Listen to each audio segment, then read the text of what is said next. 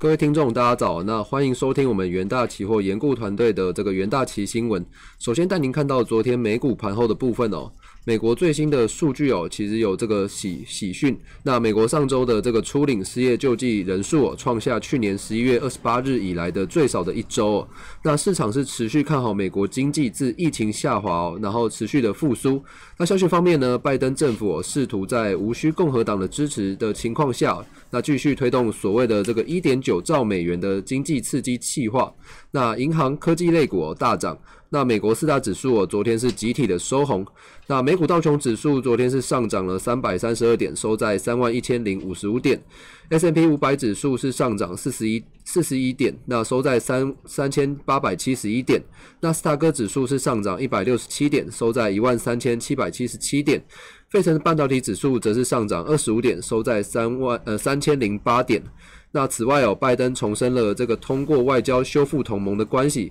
并恢复美国在全球领导地位的承诺，并将致力于恢复美国信誉以及这个道德的权威。不过，在看到疫情的部分哦，全球新冠肺炎疫情哦仍然是持续的发烧哦。那截稿前哦，根据美国霍普金斯大学及时的统计，那全球确诊数已飙破了一点零五亿例哦。那死亡人数是突破两两百二十七万例，那美国累计确诊数是超过两千六六百六十三万例，那累计死亡人数是超过四十五点四万。那英国以及这个南非和巴西有相继出现了所谓高感染率、高感染率的这个新冠变种病毒，但全球新增的确诊人也开始减少。不过，世界卫生组织哦，新兴疾呃新兴疾病部门哦，他们表示说，诶，这个市场哦可能会对这个新冠变种的消息哦感到担忧。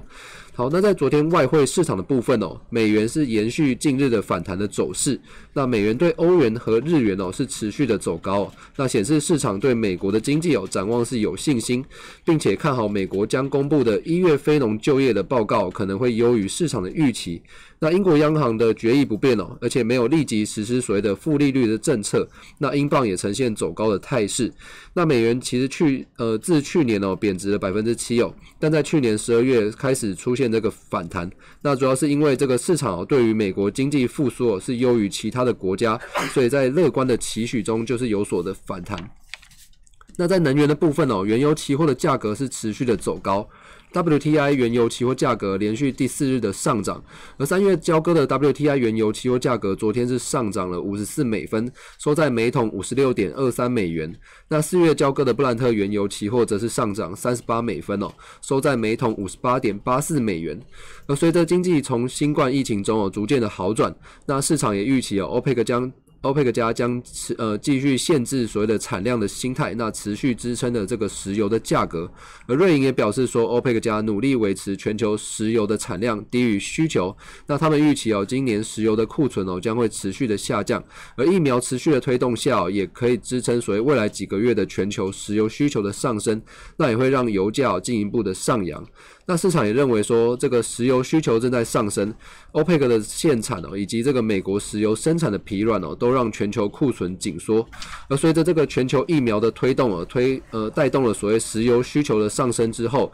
全球的原油将迈向大量的供应短缺。然而，在 EIA 这个年度的报告表表示说，这个对能源的需求复苏的情况是保持着比较悲观的看法。那 EIA 表示说，美国整体的能源需求量可能要到二零二九年哦才会恢复至二零一九年的这个水准。那很大的程度是取决于美国经济复苏的步伐哦。倘若这个美国经济成长是比较偏缓慢的，甚至可能要到二零五零年哦，原油需求才有可能做一个完整的复苏。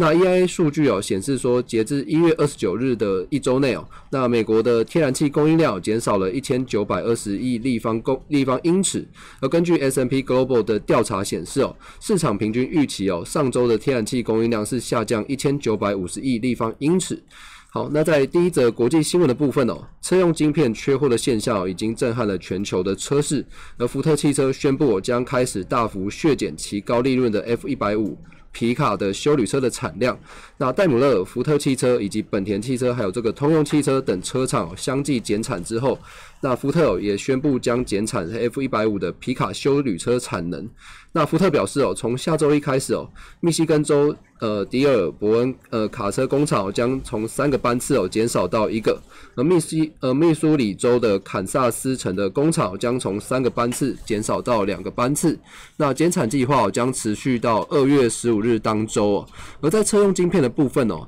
车用晶片缺货的呃车缺货的现象仍然是持续的蔓延。车呃日本车商马自达表示说，这个日本的短缺。呃，日本晶片的这个短缺哦，将自本月影响至影响到这个汽车的生产哦，那迫使该公司是修产的呃修改这个生产的计划。那预计二月哦将有这个七千万呃七千辆的汽车哦受到影响。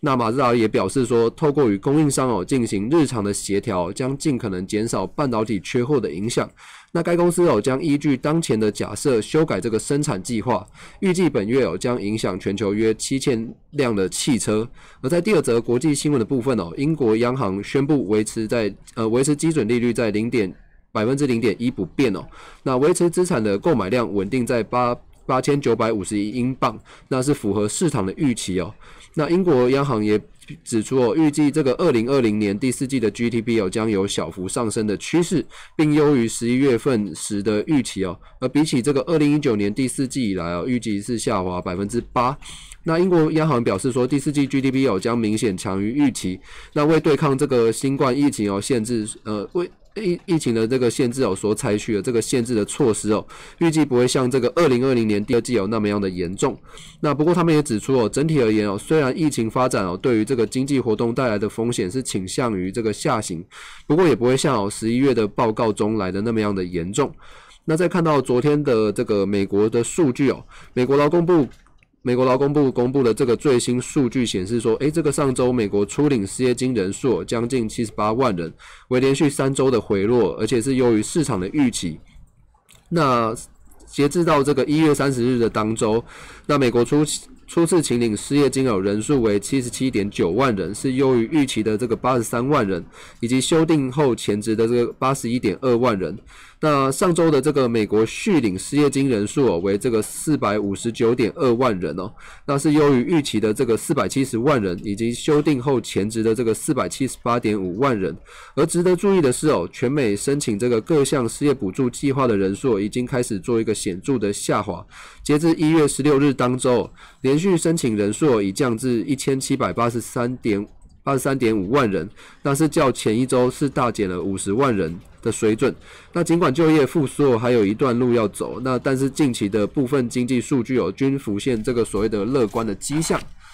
那最后一则国际新闻哦，则是提到投呃投行摩根大通那发布的报告显示说，他们看好苹果上半年 iPhone 十二 Pro 系列的销售动能，并上修所谓的预估产量，但认为 iPhone 十二 mini 哦可能会因为需求的疲软而在第二季做一个停产的动作。那摩根大通维持在 iPhone 十二与这个 iPhone 十二 Pro 今年第一季和第二季的预估销量分别是这个五千六百万只以及四千一百万。四千一百万只哦，仍看仍看好这个上半年的出货动能哦，因此上调其中 iPhone 一些机型的生产量。那 iPhone 十二 Pro Max 哦，比重呃生产比重哦将增加哦，那产量是提高一千一百万只。那 iPhone 十二 Pro 以及 iPhone 十一的产量分别是增加两百万只以及八百万只。那不过他们也将 iPhone 十二以及 iPhone 十二 mini 的产量预测是分别减少九百万只以及一千一百万只哦，并表示哦，鉴于 iPhone 十二 mini 的疲软的需求，供应链哦可能在二零二一年第二季哦就停止生产。那 iPhone SE 三的设计哦，可能与前一代类似，但将搭配这个升级的处理器。而考量到这个 iPhone 十一有推出至今哦，仍然是处于这个流行的情况。那未来还有可能在持续推出基于 iPhone 十一的低阶机型哦。那以上呢就是今天的重点新闻整理，谢谢各位的收听。那这也是年前哦最后一次元大的奇新闻，所以在这边预祝各位新年快乐。那我们年后再见。